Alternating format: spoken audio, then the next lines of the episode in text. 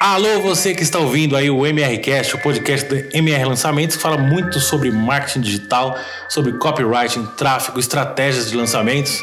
Você que está aqui conosco, comigo, Leonardo Polisson, copywriter da MR Lançamentos, e Marcelo Bragion, o copy mestre. É nós. Hoje nós vamos retomar o que falamos no último episódio, gatinhos mentais, mais conhecidos como os gatilhos mentais, o retorno. Esse é o parte 2. Se você não ouviu a primeira parte, Escuta isso aqui primeiro, depois você volta lá e ouve, mas ouça, ouça com atenção, porque os gatilhos mentais são fundamentais para a sua estrutura de copy. Certo ou errado? Certíssimo. Então vamos lá, Marcelo. O que, que a gente falou? Dá uma recapitulada aí para quem não ouviu, para quem já ouviu aí o primeiro episódio. Bom, provavelmente você chegou aqui por um nome chamado Gatinhos Mentais Parte 2. Tem o Gatinhos Mentais Parte 1 e nada mais, nada menos isso é do que uma brincadeira que uma vez eu fui fazer uma palestra, na verdade era uma apresentação na minha imersão de copy e o nosso querido Eric, que é o designer que preparou a apresentação, errou a palavra e escreveu gatinhos mentais. E aí virou uma brincadeira, mas tem todo sentido, porque é, os gatilhos mentais são para atrair a atenção das pessoas, como os gatos na internet fazem. Exatamente. Os gatilhos mentais também são uma gracinha. Gente, é o seguinte, no parte 1, o que, que eu falei? Eu gosto de dividir, eu tenho aqui, se eu não me engano, 21, 22 gatilhos que eu vou compartilhar entre a parte 1, que eu já compartilhei 8, e agora os outros que eu vou compartilhar nessa parte 2, nesse podcast que você está ouvindo agora. E eu divido esses 21 gatilhos em quatro partes, em quatro partes essenciais por objetivo. Então acho que assim fica mais prático da pessoa não utilizar o gatilho mental apenas como uma obrigação. Ah, nesse momento eu tenho que utilizar tal gatilho e aí vai recorre aquelas expressões prontas, repetitivas, o baú de expressões prontas e põe lá no copy e acha que aquilo vai funcionar. Mas é preciso você entender a essência, o objetivo por trás de cada gatilho para você saber usar na hora certa, do jeito certo, com expressões autorais que vão dar vida e consistência ao seu copy e realmente vão entrar na mente da pessoa como um estímulo psicológico para que ela vá adiante no seu copy e finalmente tome a decisão que normalmente num copy a decisão é a venda de um produto ou serviço ou mesmo a venda de uma causa, de uma ideia para que as pessoas fiquem com você.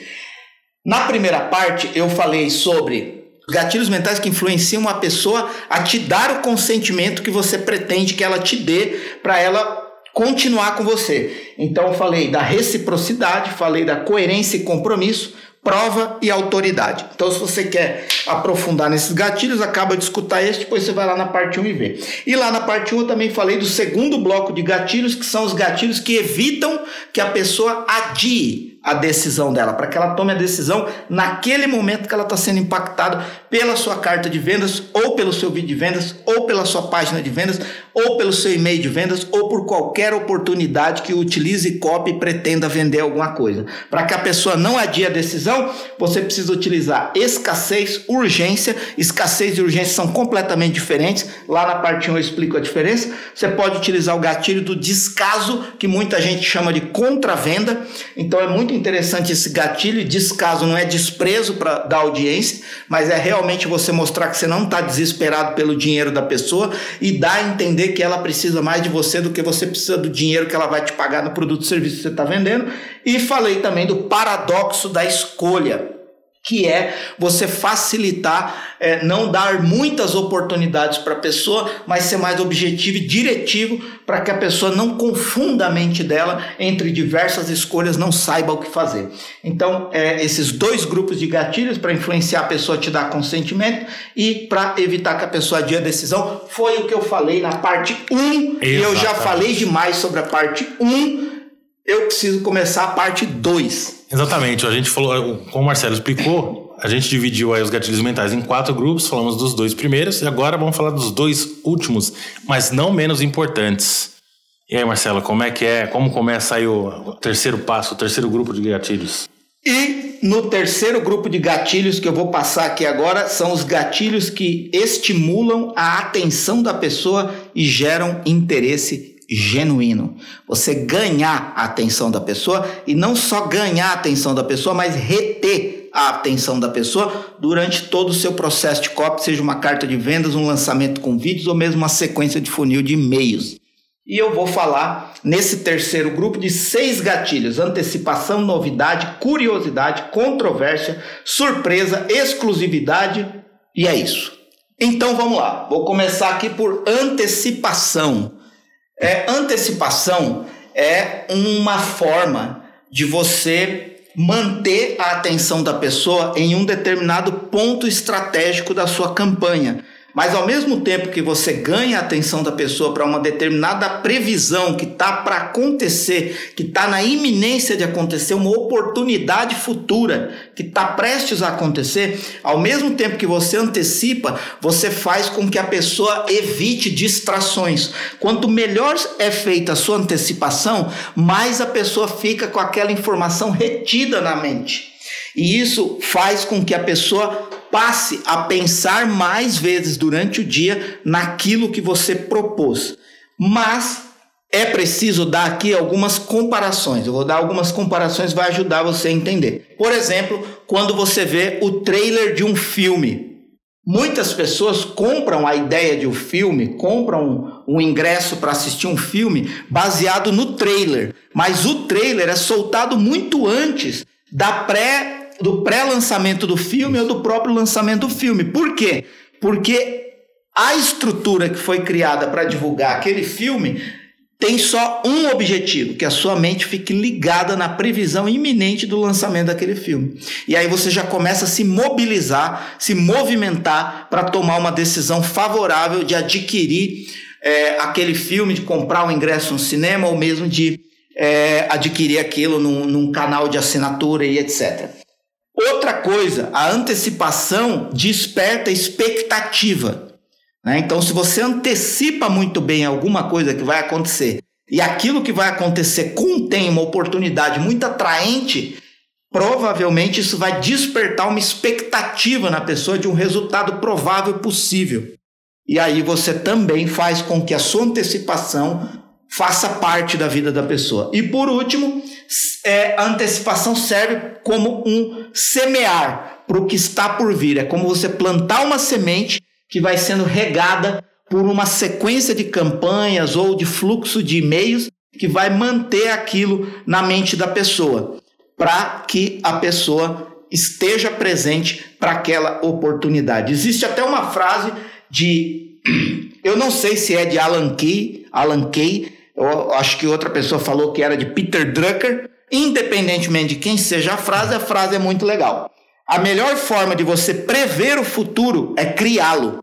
E como que você cria o futuro para a pessoa que está lendo um copy? Seja num anúncio, num vídeo de remarketing, num e-mail de antecipação. É criar o futuro falando para essa pessoa o que vai acontecer no futuro se ele participar dessa oportunidade desde já. E ninguém faz antecipação melhor falando de marcas do que a Apple.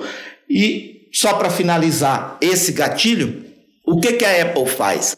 A Apple lança os seus produtos, muito provavelmente apenas uma vez por ano. Ela está com a previsão de 2020 2021 fazer dois lançamentos por ano. Mas até hoje ela tem feito normalmente apenas um lançamento grande por ano, que é ali setembro, outubro, ela lança alguns produtos novos. No entanto, Assim que encerra o lançamento, se você entrar nos sites, nos fóruns, nos sites de tecnologia, você já vai ver rumores para o próximo lançamento. Isso é manter a atenção da audiência retida num ponto específico e gerar uma antecipação que pode começar muito, muito, muito antes de realmente acontecer de fato a oportunidade que você vai poder adquirir. Uma coisa que a gente tem que lembrar e ficar de olho, pegando esse exemplo aí que você deu do trailer, às vezes o trailer é muito melhor do que o filme. Então a gente tem. Eu lembro que quando eu assisti o trailer do Esquadrão Suicida, eu fiquei maluco, não vi a hora de chegar no cinema. Na hora que eu sentei e vi o filme, eu falei, pô, que saudade do trailer, viu? é legal isso que você tá falando, Léo, por quê? Porque muita gente erra na antecipação, é, criando uma antecipação histriônica e frustra... Histriônica é sensacional, hein? Essa foi boa, né? Foi. É, a pessoa, o copy cria uma, uma antecipação histriônica, eleva a expectativa da audiência lá nos píncaros da glória. Nossa senhora! E aí, quando revela o que vai acontecer, frustra a audiência, porque a revelação da oportunidade que foi apresentada na antecipação não é tão boa quanto a antecipação. Traduzindo para minha linguagem de quebrada, é um rojão molhado. Muito bem, um rojão molhado. Então, não seja um copy que usa antecipação como um rojão molhado, porque vai falhar. Então, se você tem uma antecipação muito boa, tenha também uma correspondência de oportunidade equivalente à dimensão da sua antecipação. Falei. Muito bom. E Pícaras da Glória é. Píncaros! Píncaros! Cuidado com o que você não, fala, é eu, Se eu não me engano, tinha uma novela que chamava Pícara Sonhadora no SBT, hein? Vale a pesquisa. É Píncaros da Glória. Muito Isso bom. é o gatilho de antecipação. Qual é um outro gatilho que você utiliza para ganhar a atenção da pessoa e reter a atenção da pessoa? É o gatilho de novidade. Muito bom. O homem eu quero aqui falar uma frase do Milor Fernandes, que é uma frase que define como o ser humano ama novidade. Frase de Milor Fernandes. O homem é um animal que adora tanto as novidades que se o rádio fosse inventado depois da televisão, haveria uma correria a esse maravilhoso aparelho completamente sem imagem.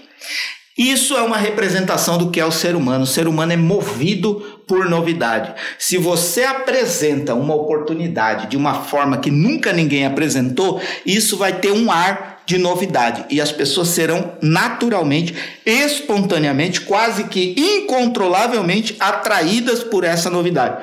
Mais uma vez, existe o risco da frustração se essa novidade não for correspondida na oportunidade revelada.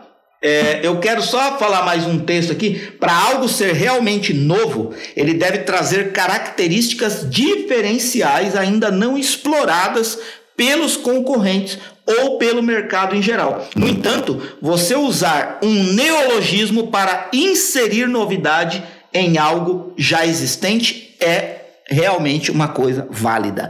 O que, que é neologismo? Você Responde. sabe, Léo? Eu sei, mas. Uh... Eu vou deixar você contar essa novidade. Muito bem. Neologismo nada mais é do que você criar um novo nome para algo que já existe. É você dar uma nova roupagem para alguma coisa que já foi vendido. Como isso é aplicado no copy? Eu mesmo já fiz é, quatro, quatro copies diferentes entre cartas de vendas e lançamentos com vídeos para o mesmo produto. Então a gente neologiza, ou seja, dá um novo nome para o produto, uma nova cara para o produto e impacta as pessoas que ainda não compraram o produto.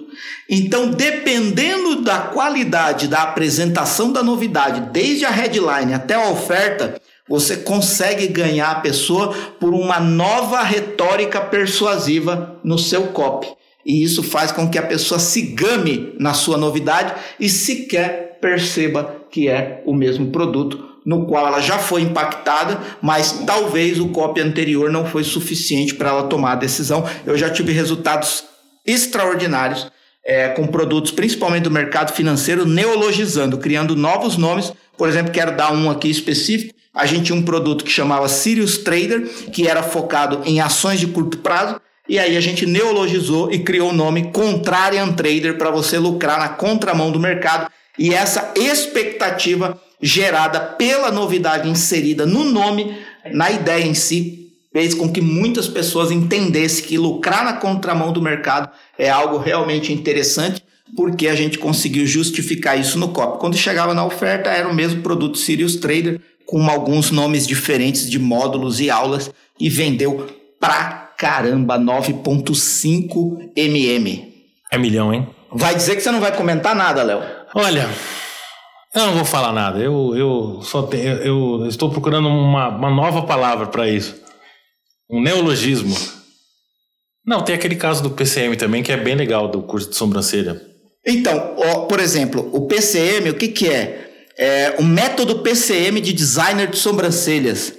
É o único curso da América Latina que ensina designer de sobrancelha com propósito, conteúdo e marketing. Isso é um neologismo. Poderia ser simplesmente um curso de designer de sobrancelha, mas nós envolvemos esse curso simples em uma aura de novidade, chamando de método PCM, o único curso de design de sobrancelha da América Latina com o método PCM. Então a mulher que comprava ou o homem que comprava esse método de designer de sobrancelha, ele não tinha só o conteúdo das aulas e dos módulos, a formação prática em si, mas tinha também como viver disso com propósito e como vender isso para ter uma fila de clientes pagantes que, vê, que é o marketing. Muito bem, um grande abraço para Mari, hein?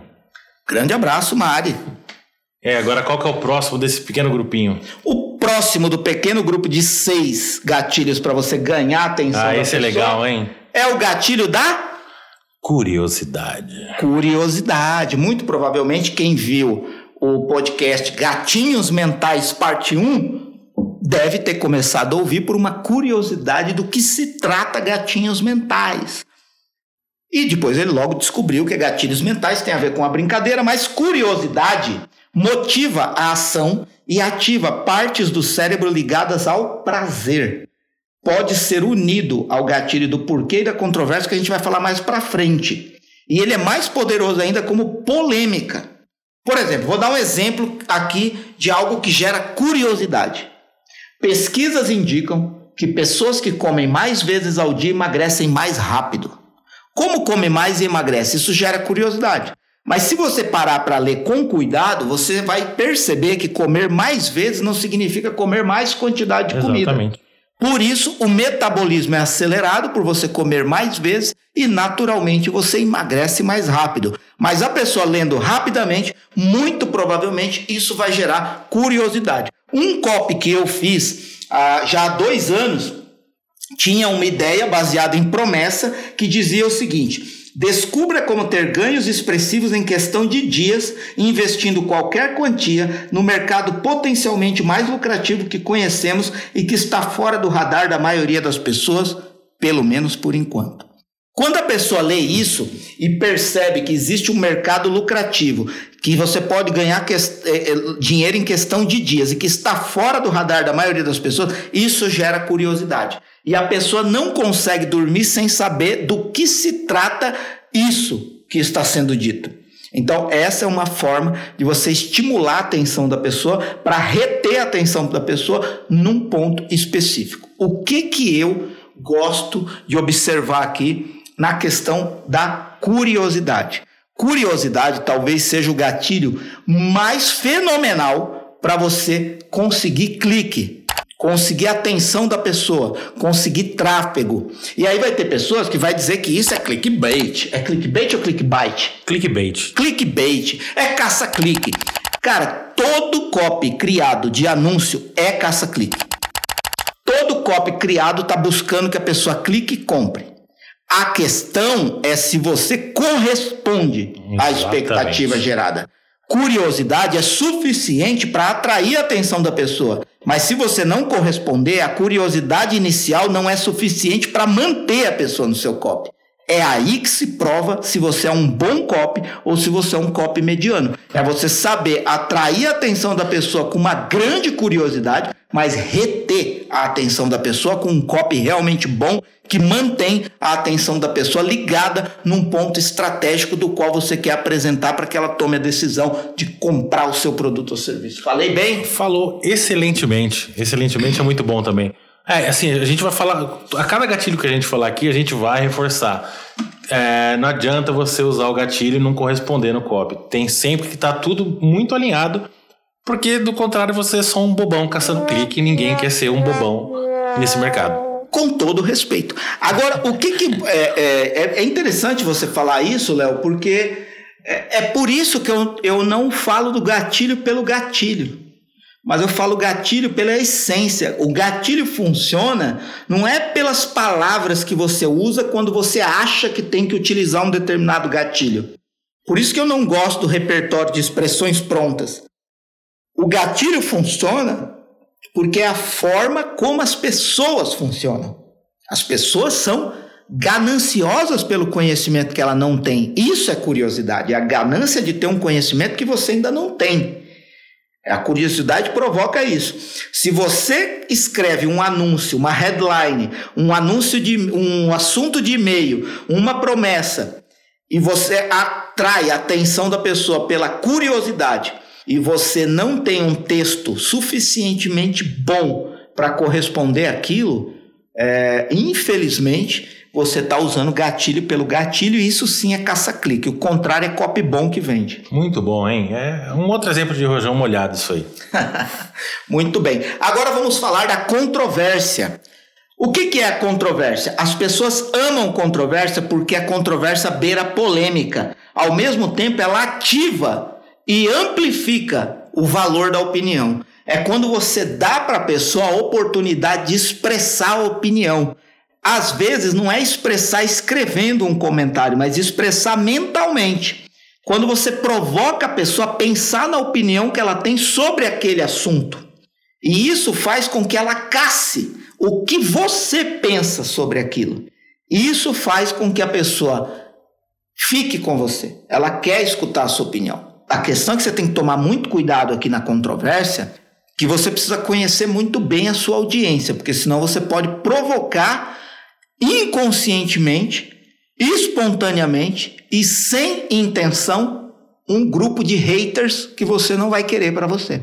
Então, quando você for utilizar a controvérsia, você precisa estar tá muito presente se a opinião que você vai expressar, o lado que você vai escolher, quando, porque a controvérsia é isso, né? São dois lados apresentados, dois lados possíveis. A pessoa imediatamente quando ela lê uma controvérsia, ela tende a escolher um lado. E aí ela vai querer saber qual é o seu lado. E aí você precisa saber é, é, direcionar o seu discurso para não perder uma parte das pessoas que podem é, pensar ou acreditar ou ter uma opinião contrária que você vai apresentar aqui. Antes de dar o exemplo, quero que se o Léo tem alguma opinião a respeito disso. O que eu acho é que assim, a, é, a gente tem que tomar muito cuidado para não ultrapassar o limite da controvérsia, entrar em polêmica, em acabar escolhendo um lado tão forte e, e acabar ofendendo as pessoas que pensam o contrário. Você ser tão firme na sua opinião que você acaba ultrapassando quem, os limites de quem pensa o contrário, acaba ofendendo acaba criando uma polêmica desnecessária para o teu copy, para o teu texto e, e, como você falou, trazer aqueles benditos haters que, que, que adoram a polêmica e, enfim, você dá munição para pessoas que entram lá só para criticar ou, ou, querem ler o que você pensa só para manifestar uma opinião contrária e às vezes de, uma, de forma mais rude, eu diria. A não ser que essa seja a sua estratégia, Exatamente. aí tá tudo certo, é seu jogo. A gente viu isso nas campanhas eleitorais recentemente, né, a controvérsia sendo muito utilizado, principalmente como polêmica, e se você conhece muito bem a sua audiência, você quer atrair um grupo de pessoas e filtrar um outro grupo de pessoas que você não quer e, e você não liga se eles forem falar mal de você, se esse é o seu posicionamento de mercado, tá tudo certo. Tem inclusive pessoas no marketing digital que agem assim e tá tudo certo, é o jogo. Mas tem que tomar cuidado, de repente, principalmente se você está escrevendo para um cliente. Exatamente. Você precisa conhecer muito bem para não expor ninguém que não seja você, se você está disposto a esse tipo de jogo, mas você não expor mais ninguém nesse tipo de controvérsia. E eu vou dar aqui um exemplo que, inclusive, é do Léo. Olha aí. Esse exemplo. O Léo usou um assunto de e-mail que tinha controvérsia, que, na minha opinião, é uma grande ideia que poderia ser um copy inteiro, uma carta de vendas ou um lançamento. Ele escreveu assim no assunto do e-mail. É, lembrando que esse e-mail foi escrito para um, é, um empresário, Marcos Marques, que tem um treinamento para empresários. É, e aí ele escreveu o assunto do e-mail assim: Você não tem controle sobre seus funcionários? Ótimo. Isso é uma controvérsia. Você percebe como que uma coisa que é aparentemente ruim pode ser ótimo. Ainda mais vindo do Marcos. Exato. E aí, quando uma pessoa abre o e-mail, ela vai entender o que o Léo quis dizer com isso. Porque no fim das contas, com 100% de certeza, você não tem 100% de controle de nada. Você tem influência. Exato. É que, esse e-mail foi disparado para divulgar um, um, conteúdo em vídeo. onde Marx falava disso, que o, o, importante não é você ter o controle, você ter influenciar, influência, influenciar os seus colaboradores a, a, a seguirem a diretriz da empresa, a cultura da empresa e por aí vai. E fazia todo sentido, porque esse era um e-mail para entregar um conteúdo de aquecimento. E aí o que, que acontece? O cara que está querendo ser chefe, reizinho, mandão, que está querendo ter o controle de todos os processos internos e da equipe dele, ele está gastando uma energia absurda em manter a empresa é, em simplesmente fazer a empresa funcionar e ele não tem tempo, porque ele quer controlar tudo, o chefe controlador, ele quer controlar tanto tudo que ele não tem tempo de fazer a empresa crescer. Se ele fosse um influenciador, ele ia fazer com que a equipe dele e os processos fossem guiados de acordo com uma cultura pré-determinada. E aí ele ia ver a empresa dele funcionando independentemente do controle dele e ele poderia ter mais tempo gastando energia em como fazer a empresa crescer, a empresa ter mais clientes, mais faturamentos e gerar mais negócios.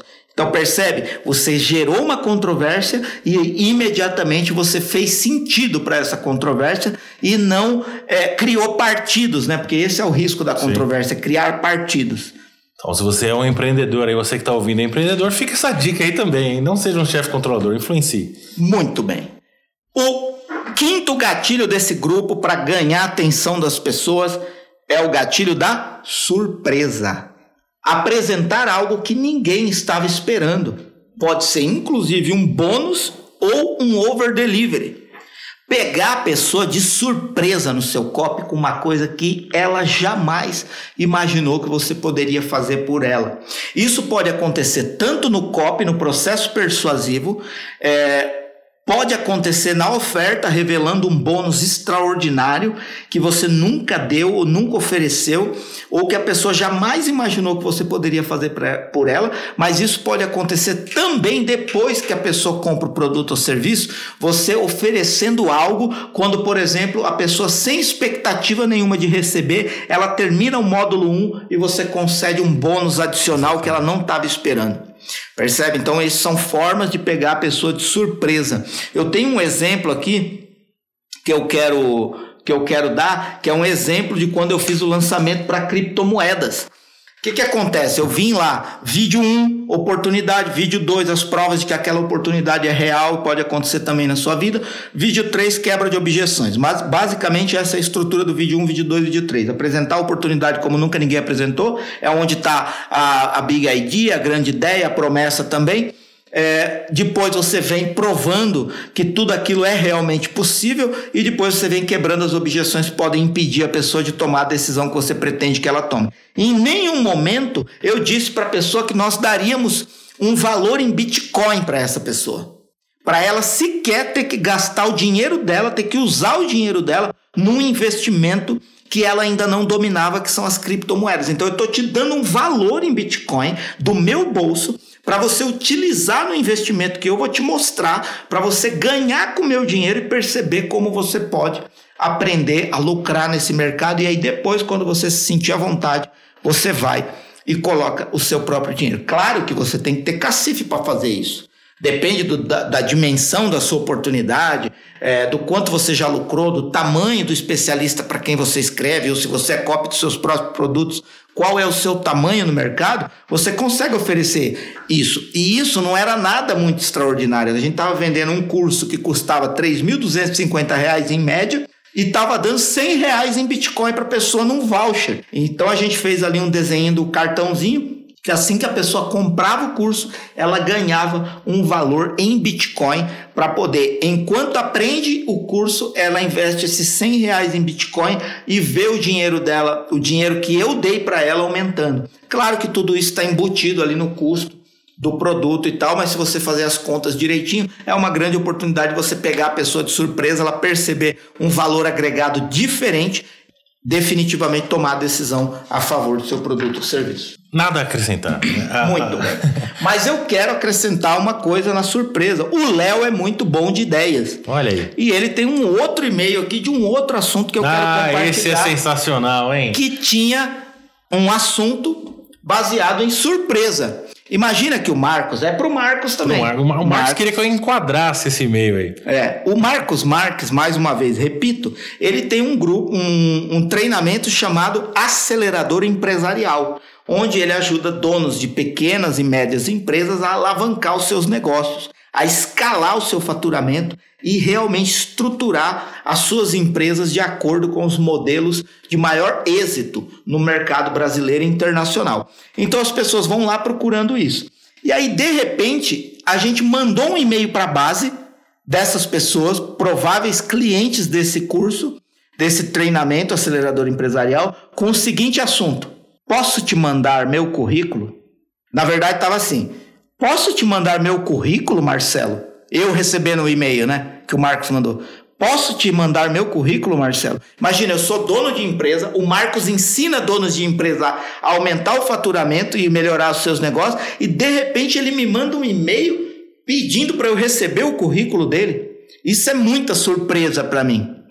Aí você vai, abre o e-mail e ele está oferecendo todo o currículo dele de conhecimento e experiência para trabalhar pelo seu negócio nos três dias de imersão acelerador empresarial. Percebe? Você pega a pessoa de surpresa, ao mesmo tempo você usa essa surpresa para gerar uma correspondência num texto de e-mail que explica por que você está dizendo aquilo. E o, o, que eu. É que falar, de, falar do nosso filho é difícil, mas assim, o que eu achei legal também da ideia que eu tive nesse e-mail é dividir todo o e-mail, o conteúdo do e-mail, em uma estrutura de currículo. Nome, experiência, depoimento das pessoas que ele já ajudou, tudo ali numa estrutura ficou muito parecido com um currículo. Como o podcast não tem imagens, você fica aí imaginando como é. Mas assim, você que já enviou dezenas e dezenas ou recebeu currículos, ele está numa estrutura muito parecida com o do currículo de verdade. E tá aí mais um, um trabalho que eu me orgulho de ter feito. Foi muito legal rendeu frutos, digamos assim, vendas né, da, da, da imersão do Marcos, foi bem, foi bem legal. Legal. E aí, para fechar esse grupo de gatilhos para você ganhar a atenção da pessoa e manter ela retida, é o gatilho da exclusividade.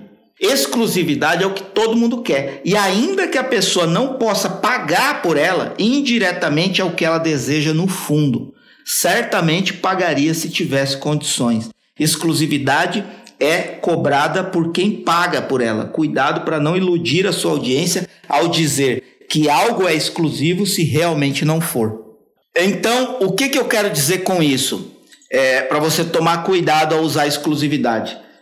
É, é só pensar na essência da palavra. O que é exclusivo é exclusivo. Ponto. É a mesma coisa que você usar o nome inédito para uma coisa que já foi lançada. Não é inédito. Se você usa exclusividade para uma coisa que não é exclusivo, não é exclusivo. Então, quando você for utilizar o gatilho de exclusividade, você precisa realmente criar uma experiência de exclusividade. E aquilo vai fazer com que você tenha que melhorar no próximo e esse agora tem que ser melhor que o anterior. Porque é isso que dá sentido de exclusividade.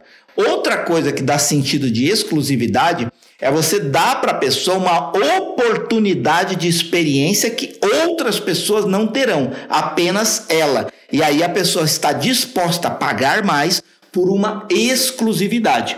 Por exemplo, a gente tem a nossa imersão de copy chamada Copy Experience. É uma imersão de três dias. Lá na imersão de três dias, algumas pessoas previamente selecionadas recebem a oportunidade exclusiva de fazer parte do nosso Genius Mind, que é um grupo com a metodologia de Mastermind, onde a gente ajuda pessoas a estruturar melhor os seus negócios digitais baseado em copy, tráfego e estratégia. Onde o grupo está totalmente comprometido em ajudar cada um dos negócios de cada uma das pessoas que fazem parte desse grupo exclusivo. Obviamente, essas pessoas têm que pagar um valor maior do que elas pagaram para estar tá na imersão. Faz sentido? E isso é você também gerar exclusividade. E aí, essa exclusividade realmente traz essas pessoas para mais perto de você. Ou seja, não é todo mundo que pode estar mais perto do especialista. É apenas algumas pessoas que fizeram um investimento diferenciado para ter acesso a uma exclusividade. Percebe? Não, mas é isso, assim, é, a gente tem que tomar o cuidado quando você promete exclusividade. Por exemplo, se uma pessoa entra no Genius Mind, você não vai compartilhar o conteúdo com quem não entra, com quem está no Copy Experience, por exemplo. São coisas diferenciadas, é, são degraus diferenciados. Exato, por exemplo, inclusive. É... É, esses eventos que a gente vê por aí, do cara sentar em camarote, pista VIP, enfim. Exato, é isso. É isso. Por exemplo, eu, eu fui no carnaval uhum. aqui em São Paulo, no Sambódromo, para quem não é de São Paulo, fui no carnaval aqui do Sambódromo, e lá tem, na verdade eu ganhei os ingressos, né? mas, mas aí olha só, eu ganhei os ingressos pro primeiro dia do carnaval. Aí quando acabou o primeiro dia do carnaval, minha esposa falou assim: "Eu queria vir amanhã também". Aí eu parei para pensar, pô, na arquibancada a previsão é de chuva. Então eu quero algo mais exclusivo, privativo, reservado. E aí para isso eu tive que pagar mais. Obviamente, aí eu comprei o quê? Comprei o VIP do carnaval. Aí eu fui lá num, num camarotinho legal, comida e bebida à vontade o tempo todo, cobertura, pode chover à vontade, que eu vou estar totalmente preservado porque eu paguei por aquela exclusividade. Então, lembre-se sempre de o que é exclusivo tem que ser melhor do que o que não é exclusivo. O que é exclusivo realmente tem que ser exclusivo. Percepção de exclusividade. Atrair a pessoa por exclusividade obrigatoriamente exige que você entregue essa exclusividade. Porque senão você deixa de ser íntegro na sua promessa, isso se espalha rapidamente e você perde é, prováveis futuros clientes. Tem um, um. Seguindo esse exemplo do carnaval, por exemplo, se no, o camarote não está lotado. E o cara fala: ah, traz o pessoal do, do, da, do arquibancada para cá. Quem comprou o VIP, cara, não compra no outro ano. Fala, ah, então se eu soubesse, tinha pagado menos. O pessoal que pagou menos está aqui é, aproveitando do, da mesma exclusividade, entre aspas, que eu. Então, assim, isso serve para qualquer outro produto. Se você tem um produto que oferece essa, essa exclusividade, você acaba compartilhando essa exclusividade com pessoas que investiram menos, logo logo seu produto cai em descrédito e, e você também, sem dúvida. É, olha para você ver, só para finalizar essa parte de exclusividade, começar o quarto grupo de gatilhos para a gente conseguir fazer essa segunda parte dos gatinhos mentais, gatilhos mentais e concluir a última parte, o último grupo de gatilhos. Olha para você ver o cuidado que eu tenho que, que, que tomar aqui na minha, na minha entrega. Eu tenho é, a imersão Cop Experience, como eu já falei, e tem um, o Genius Mind, que é um grupo diferenciado é, e, e, com pessoas selecionadas para estarem ali, que pagam por aquela exclusividade. Só que eu tenho um canal chamado Copy Daily. Se você ainda não conhece, é um canal no Telegram que entrega conteúdo de copy gratuito todo santo dia, todo santo dia mesmo, desde o dia 7 de outubro, incluindo sábado, domingo e feriado. Então, todo dia eu tô lá entregando 10 a 15 minutos, às vezes 20 minutos de conteúdo todos os dias. Conteúdo gratuito. Só que qual que é o cuidado que eu tenho que tomar? Primeiro, eu não posso entregar tudo que eu entrego na imersão. E eu não posso entregar o que eu entrego no Genius Mind. Por quê? Senão alguém que pagou a imersão e está dentro do canal copy dele, ele vai se sentir prejudicado, porque ele não, não precisaria ter pago. E o cara que está no Genius Mind, a mesma coisa, mais ainda, porque ele pagou mais para estar tá no Genius Mind. E aí, de repente, alguma coisa que é revelada lá dentro de um ambiente seguro do Genius Mind que tem a ver com sigilo, porque muitas coisas lá são é, é, dos quais dependem os negócios das pessoas que estão lá. Se eu revelo no canal copy dele, eu prejudico essas pessoas e a minha reputação futura. Ao mesmo tempo, como copy é um assunto infinito e copy é o que eu respiro todos os dias, eu tenho conteúdo de sobra para dividir nesses três é, nesses três momentos de entrega, que é o copy dele, conteúdo gratuito de copy todo santo dia, quem está lá sabe quanto é relevante. Aí depois o próximo nível é o copy experience e depois o próximo nível é o Genius Mind, percebe? Faz todo sentido essa escada de crescimento da pessoa que entra nesse mercado. Sem esquecer que temos esse querido e amado podcast também, que é mais um canal de entrega de muito conteúdo fui negligente com o MRCast. Desculpem a nossa falha. Foi mal. MRCast, você está consumindo conteúdo gratuito aqui de copy nesse momento, mas em outros momentos de tráfego, em outros momentos de estratégia. E sem mais delongas, vamos ao quarto e último grupo de gatilhos. Claro que existem outros gatilhos, talvez eu não tenha coberto todos os gatilhos, mas eu estou aqui cobrindo nesses dois podcasts, parte 1 e parte 2, os gatilhos mais usados. E talvez mais importantes, porque talvez é desses gatilhos que surgem outros com nomes diferentes, mas aqui a gente está cobrindo 20, 21 gatilhos, dos quais você vai estar tá munido o suficiente para escrever copies. E que, na minha opinião, são os mais eficientes. Muito bem. Que é o mais e outra, importante. E outra também, se você escutou a parte 1, está escutando a parte 2, você está escutando a parte 2, depois vai escutar a parte 1, não caia na tentação de querer usar todos os gatilhos em tudo quanto é copy que você escreve, porque não, não é assim que as coisas funcionam. Primeiro, pense no objetivo pelo qual você está escrevendo. E para aquele objetivo, o que você precisa para aquele objetivo que você está escrevendo, o que você precisa? Você precisa influenciar a pessoa para ela te dar um consentimento? Você precisa evitar que ela dia a decisão? Ou você precisa estimular a atenção para gerar interesse? Ou você precisa justificar a causa do pedido e trazer a pessoa para o seu lado? Pensando nesse objetivo, você consegue, dentro dos grupos de gatilho que eu estou falando aqui, saber qual gatilho usar na hora certa, para o copo certo, para a pessoa certa e como justificar a causa do seu pedido e trazer a pessoa do seu lado é o quarto grupo de gatilhos que contém os gatilhos que eu vou dizer agora. Gatilho do porquê, referência e contraste, inimigo comum, sentimento de importância, segurança e solução. Vamos a eles. Primeiro, o gatilho do porquê. O gatilho porquê? do porquê é muito legal porque ele foi comprovado cientificamente por um cara magistral que chama Robert Cialdini, talvez a pessoa que mais escreveu sobre esse assunto. Robert Cialdini tem dezenas de livros sobre persuasão e influência, alguns traduzidos para o português. Por exemplo, o mais conhecido dele. Armas da Persuasão. Armas da Persuasão. Ele tem um outro com um nome meio estranhoso chamado Pré-suasão. É um amarelão bonitão. Não é? É branco. Não é amarelão? Não, amarelão é outro que eu vou falar. Então fala do amarelão. Então, ó, você vai ver primeiro um que tem um imã na capa, armas da persuasão. Depois um branco que chama pré-suasão. Se for amarelo, alguém comenta aí, me ajuda. É. Depois, pode ter sido uma outra edição, né? Aí depois ele tem um livro vermelho chamado Persuasão e Influência que ele escreveu com mais dois figuras. Todos esses você pode encontrar nas livrarias facilmente. Tem inclusive uma seguidora de Robert Cialdini, que eu não me lembro o nome dela aqui agora, mas esse sim tem a é, capa é amarela. Esse é o amarelão. Que o nome do livro é Como Convencer as Pessoas a Fazer Aquilo que Você Quer. Muito bom. E voltando ao Robert Cialdini e o gatilho do porquê, o Robert Cialdini fez um teste, ou pelo menos, não sei se foi ele que fez o teste, mas ele publicou esse teste no livro dele. E ele fez o teste que é chamado, talvez você conheça, talvez não, o teste da fila da máquina de Xerox. Em que consiste? O primeiro teste foi feito assim: uma pessoa chegava, tinha uma fila de pessoas para tirar cópias, e aí uma pessoa chegava e tentava furar a fila com o seguinte discurso: Desculpa, tenho cinco páginas, posso usar a máquina de Xerox? Ou seja, um fura-fila clássico, né? Tenho cinco páginas para tirar cópia, deixa eu usar a máquina de Xerox na frente de vocês? 60% das pessoas deixaram porque ainda há bondade nesse mundo.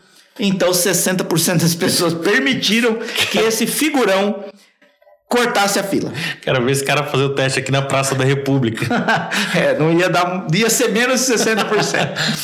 e aí o segundo teste que ele fez, olha só. A mesma pessoa chegou em outra fila com o seguinte discurso: Tenho cinco páginas. Posso usar a máquina de Xerox porque estou com pressa? Ele tinha uma justificativa válida, porque a gente nunca sabe por que uma pessoa está com pressa. De repente tem que pegar o filho na escola, está com um parente no hospital, está atrasado para o emprego, está atrasado para um compromisso, a pessoa está com pressa, ela tem uma justificativa válida. Eu tenho pressa. Aí, 94% das pessoas deixaram ele furar a fila. Passou de 60% para 94% com uma justificativa válida porque estou com pressa. Mas Robert Cialdini não se deu por vencido, porque tinha aqui uma justificativa válida. E ele queria testar a força da justificativa mesmo sem ser válida. E aí chegaram em outra fila de Xerox com o seguinte discurso: Desculpe-me, tenho cinco páginas. Posso usar a máquina de Xerox porque eu tenho que fazer cópias? Não é um safado um cara desse? É um safado, porque a justificativa dele não tem a mínima validade. Tá todo mundo lá para a mesma coisa. Quem é que tá na fila de Xerox que não precisa tirar cópias? Aí vem o cara com o discurso: Desculpe-me, posso usar a máquina de Xerox porque eu tenho que fazer cópias. Aí o que que Robert Cialdini descobriu? Não, volto a dizer, não sei se foi ele, mas foi ele que publicou, tá no livro dele isso aqui. Ele descobriu que não era a validade da justificativa que fazia a pessoa permitir. Era simplesmente a pessoa aderir, a, adicionar um porquê. E o que vinha depois do porquê era insignificante. Porque nesse último caso, 93% das pessoas permitiram que a pessoa furasse fila muito semelhante à justificativa válida de 94%. Ou seja, simplesmente adicionar o porquê traz para a mente da pessoa que está ouvindo um senso de justificativa. E isso é suficiente para a mente da pessoa concordar com você. Você justifica o seu pedido e ao mesmo tempo traz a pessoa para o seu lado. Por exemplo, simplesmente você dizer assim: e como você vai aprender esse método? É aí que eu entro, porque eu sei o caminho. Ou você usar uma coisa assim, beleza. Aí o que, que eu quero dizer para encerrar o gatilho do porquê? Sempre que você faz uma afirmação, isso é muito importante você lembrar em copy, tá? Sempre que você faz uma afirmação, automaticamente na mente da pessoa abre uma interrogação. Eu acabei de fazer uma afirmação aqui. Qual é a minha afirmação? Sempre que você faz uma afirmação, abre uma interrogação na cabeça da pessoa. Assim que eu acabei essa frase, você está se perguntando interiormente: por quê? Como? Me prova. E aí, eu tenho que te dizer: todas as vezes que você faz uma afirmação no seu copy, você deve responder por que você está fazendo aquela afirmação imediatamente ou o mais rápido possível. E aí você pode utilizar o porquê para justificar o motivo da sua afirmação. Vou dar outro exemplo. Oportunidade válida por tempo limitado, mas atenção, tem que ser agora porque temos apenas 300 vagas. Ou tal empresa assume esse compromisso registrado em cartório porque não faz sentido você continuar no programa se essa jornada de multiplicação de patrimônio não for para você. Então você está aqui utilizando o porquê para justificar sua afirmação de garantia. Assim você justifica o motivo do seu pedido que a pessoa é, compre o seu produto ou serviço e ao mesmo tempo traz ela para o seu lado, porque o porquê já estabelece um senso de justificativa na mente dela e assim naturalmente ela passa para o seu lado. Dica de leitura: Armas da Persuasão. Eu, eu adoraria conhecer o Robert Cialdini, Cialdini mas não numa fila de Xerox. não, não, eu não quero saber dele na fila de Xerox. Inclusive, ele já veio no Brasil, mas eu também não tive a oportunidade. Nem na máquina de Xerox? Nem na máquina de Xerox. Podemos falar Xerox ou cópia? Ah, Podemos cara, vamos Xerox. fazer uma propaganda para Xerox. Vamos. Quem sabe ela manda aqui uma máquina copiadora. Oh, umas folhas já tá bom já. vamos para o segundo gatilho desse último grupo, referência e contra ou contraste. Esse talvez seja mais complexo de eu explicar aqui, porque ele depende de uma imagem muito bonitona, mas eu quero fazer também um jus a uma pessoa que eu admiro muito, chamada Henrique Carvalho. Muito bom. O HC, que tudo que ele faz é muito legal, pelo menos eu gosto e admiro. Então, se você está escutando esse podcast, depois que acabar esse podcast, você pode ir no site Viver de Blog e procurar lá um artigo sobre gatilhos mentais. Isso aí. E lá você dá um Ctrl F e procura referência ou contraste. Você vai ver exatamente as imagens que eu estou falando aqui e das quais eu quero compartilhar com você. O que, que é referência ao contraste? Sempre que as pessoas vão tomar uma decisão, mesmo que mentalmente, ainda que não praticamente, elas fazem comparações. Às vezes as pessoas fazem comparações práticas. Elas entram em outros sites, comparam com outros produtos, comparam com outras lembranças que ela tem de outras oportunidades semelhantes. O que o gatilho da referência ao contraste faz é evitar que a pessoa precise sair do seu copy para fazer esse tipo de comparação. Você traz para dentro do copy a oportunidade da pessoa fazer as suas próprias comparações. Se você tem um inimigo comum, você pode comparar, comparar com oportunidades menos boas que a sua por um valor maior que está sendo oferecido no mercado. Você pode favorecer a comparação baseado em outras tentativas que aquela pessoa já fez para superar aquele problema e não conseguiu e mostrar por que dessa vez vai funcionar com seu produto ou serviço. São comparações que você está trazendo para a mente da pessoa sem que a pessoa precise sair do seu copo para pesquisar e procurar. No caso que eu vou que eu vou falar aqui, que você vai encontrar lá no site Viver de Blog do Henrique Carvalho, procurando por um artigo de gatilhos mentais, é, você vai ver um grupo de pessoas que tinham uma empresa que era baseada em vender relatórios de economia. E eles criaram uma forma de facilitar a escolha da pessoa, fornecendo comparações de que a pessoa precisava para perceber qual escolha era melhor dentro das possíveis. Então, eu vou dar aqui o exemplo, vou tentar verbalmente falar é, do que se trata isso. Então, eles tinham no início, duas oportunidades de venda, dois relatórios econômicos. Um custava 59 dólares, o outro custava 125 dólares. Obviamente, eles queriam vender o mais caro, porque era mais faturamento. Mais pessoas comprando mais caro, mais dinheiro para a empresa. No entanto, 68% das pessoas, ou seja, a maioria absoluta, compravam mais barato porque só tinha duas opções, o mais barato e o mais caro. E 32% das pessoas compravam mais caro, que era o que eles mais queriam vender. O que, que eles fizeram? Eles criaram uma terceira opção, oferecendo menos do que a mais cara, com o mesmo preço da mais cara. Então, eles passaram um site de duas opções, a mais barata e a mais cara, para três opções: a mais barata, a mais cara com menos entrega e a mais cara do mesmo preço com mais entrega. Então o que, que aconteceu?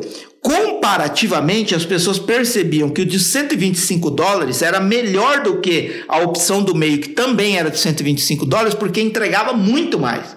Nesse momento, as pessoas praticamente ignoravam a opção mais barata.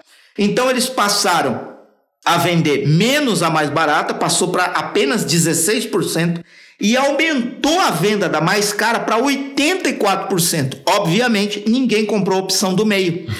Porque ela era o mesmo preço da mais cara, entregando muito menos. Indiretamente, seria idiota a pessoa que tomasse essa decisão. Então, Indiretamente, você foi bonzinho, hein? É. Então, isso é referência ao contraste. É você fornecer para as pessoas as comparações que ela precisa para previamente ela tomar a decisão sem que ter que sair do seu copo para pesquisar em comparações aleatórias fora do seu copo. E aí a gente sabe que normalmente quando a pessoa sai do nosso copo, ou pelo menos ativa um intelectual e foge do emocional que você está envolvendo ela ali no copo, muito provavelmente ela não vai mais voltar com a mesma gana, com o mesmo interesse no seu copo, ou talvez nem volte mais no seu copo se ela sair para fazer uma pesquisa externa. Assim, e, e, olha, tem, a gente cai nisso quase todo dia, viu? Não, não, não acho que você está imune. É, se, você analisa, tá. se você analisar um, um, um, cardápio de restaurante, você pode saber que o pessoal faz isso o tempo todo com você.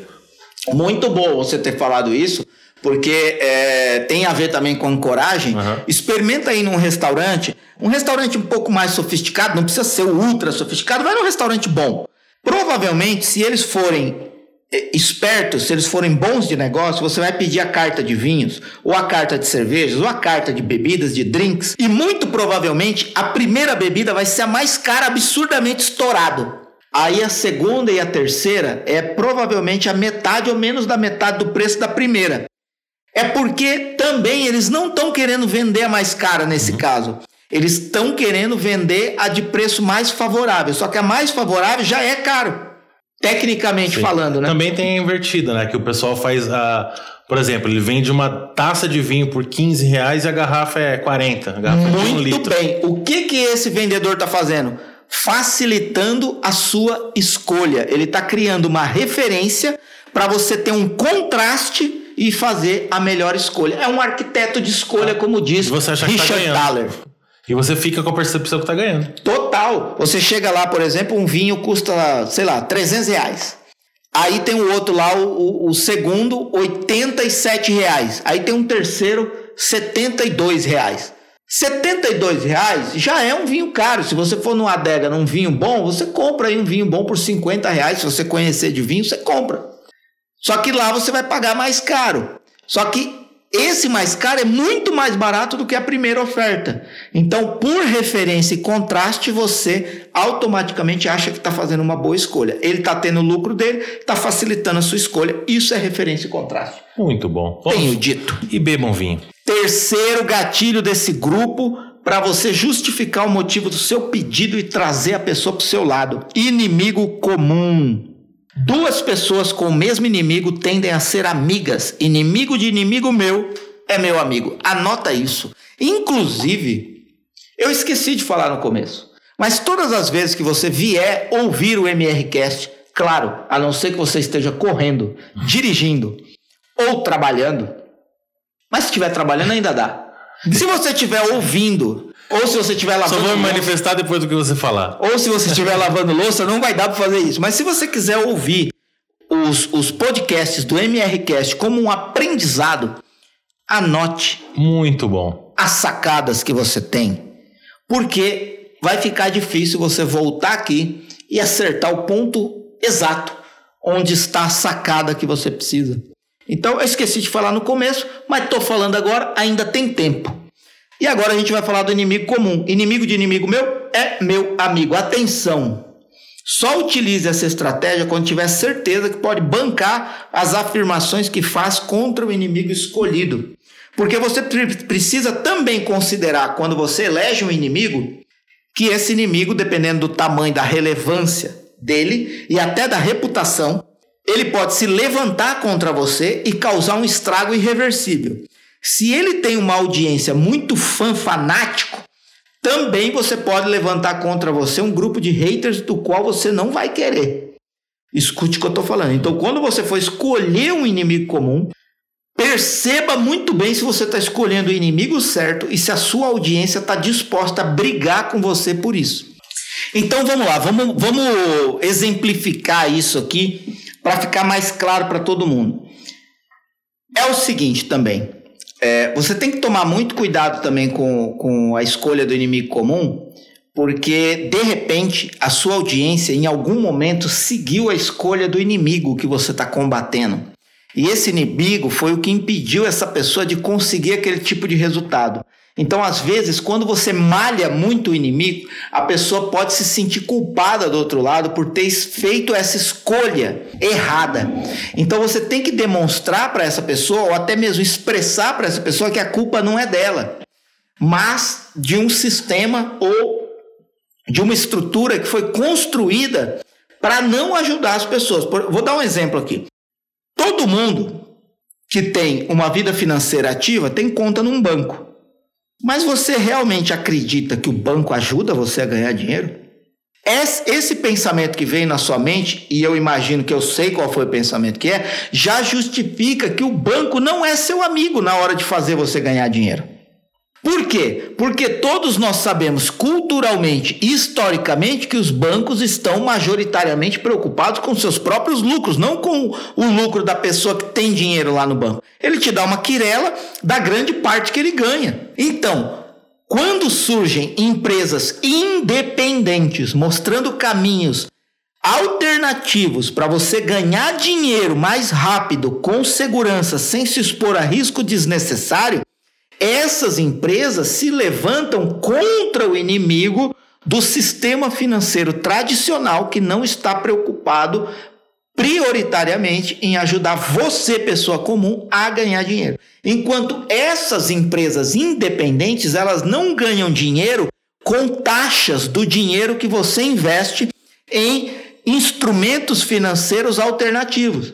Ela pode vender um curso ou outro mas de repente você investe lá 10 mil, 50 mil, 100 mil num determinado fundo, numa determinada ação, numa determinada modalidade de investimento, ela não está ganhando taxa em cima do seu dinheiro.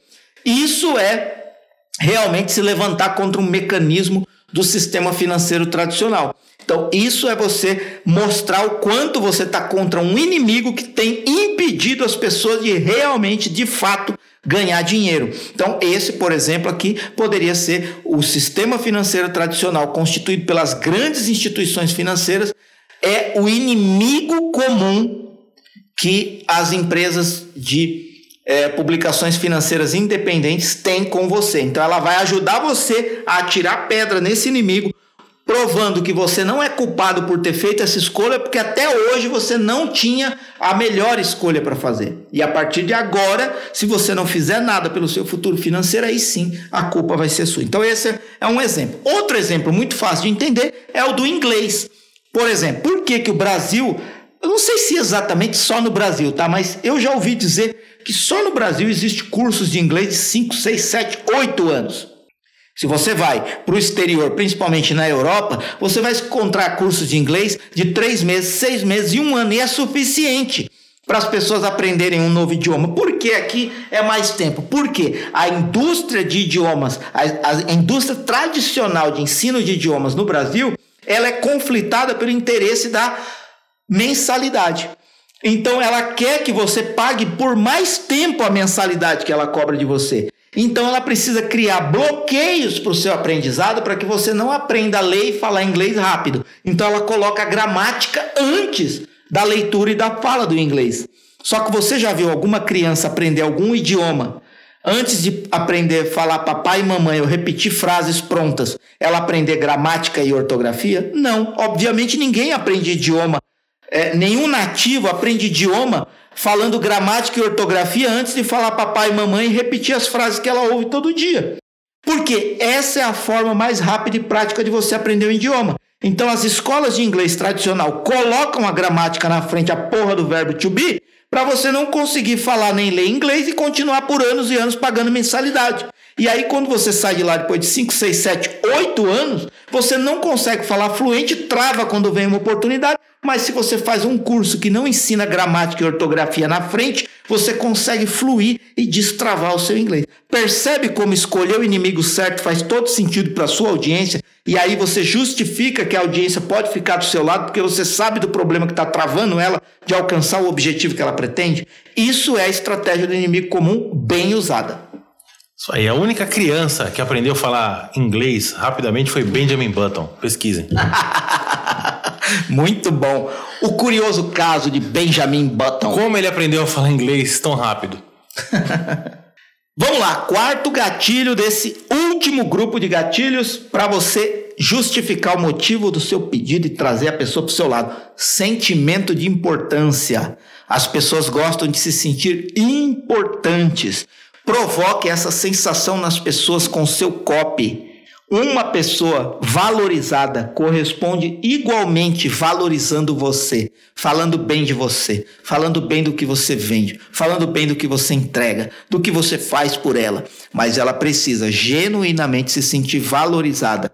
Inclusive, se você já tem produto e serviço que está sendo vendido, se você já vendeu produtos e serviços de outros especialistas, eu faço uma pergunta: você já parou para pensar em do nada acordar um dia e simplesmente entregar um presente para todas as pessoas que já são seus clientes? Do nada. Pegar as pessoas de surpresa, mandar um e-mail. Eu fiz um curso inédito, exclusivo, e eu vou dar ele para você. Porque você é muito importante para mim. Eu estou onde eu estou porque você acreditou na minha missão, na minha proposta, no meu produto ou serviço. Então eu decidi fazer algo inédito, exclusivamente para quem já é meu aluno, e isso é um presente que eu estou te dando. Percebe? Você já parou para pensar nisso? Se você genuinamente está preocupado em transformar a vida das pessoas, provocar a sensação de importância nelas, é uma coisa que você precisa pensar todos os dias. É o que eu penso todos os dias quando eu vou entregar conteúdo no canal Copy Daily? Será que eu realmente estou dando o meu melhor para que a pessoa que entrou lá, mesmo sem me pagar nada, realmente perceba o quanto eu estou comprometido e o quanto ela é importante para mim, o quanto é importante aquele momento do dia para ajudar aquela pessoa a progredir no mercado de copywriting e ser um copywriter bom? Então, isso é você provocar sensação de importância, a ponto da pessoa falar assim: não mereço, mas agradeço. Que, que bela frase. Dito isso, eu só digo, vamos ao próximo. E o próximo, e o penúltimo que eu vou apresentar aqui, deixa eu ver se é o penúltimo mesmo. É o penúltimo gatilho desse último grupo de gatilhos, é o gatilho de segurança.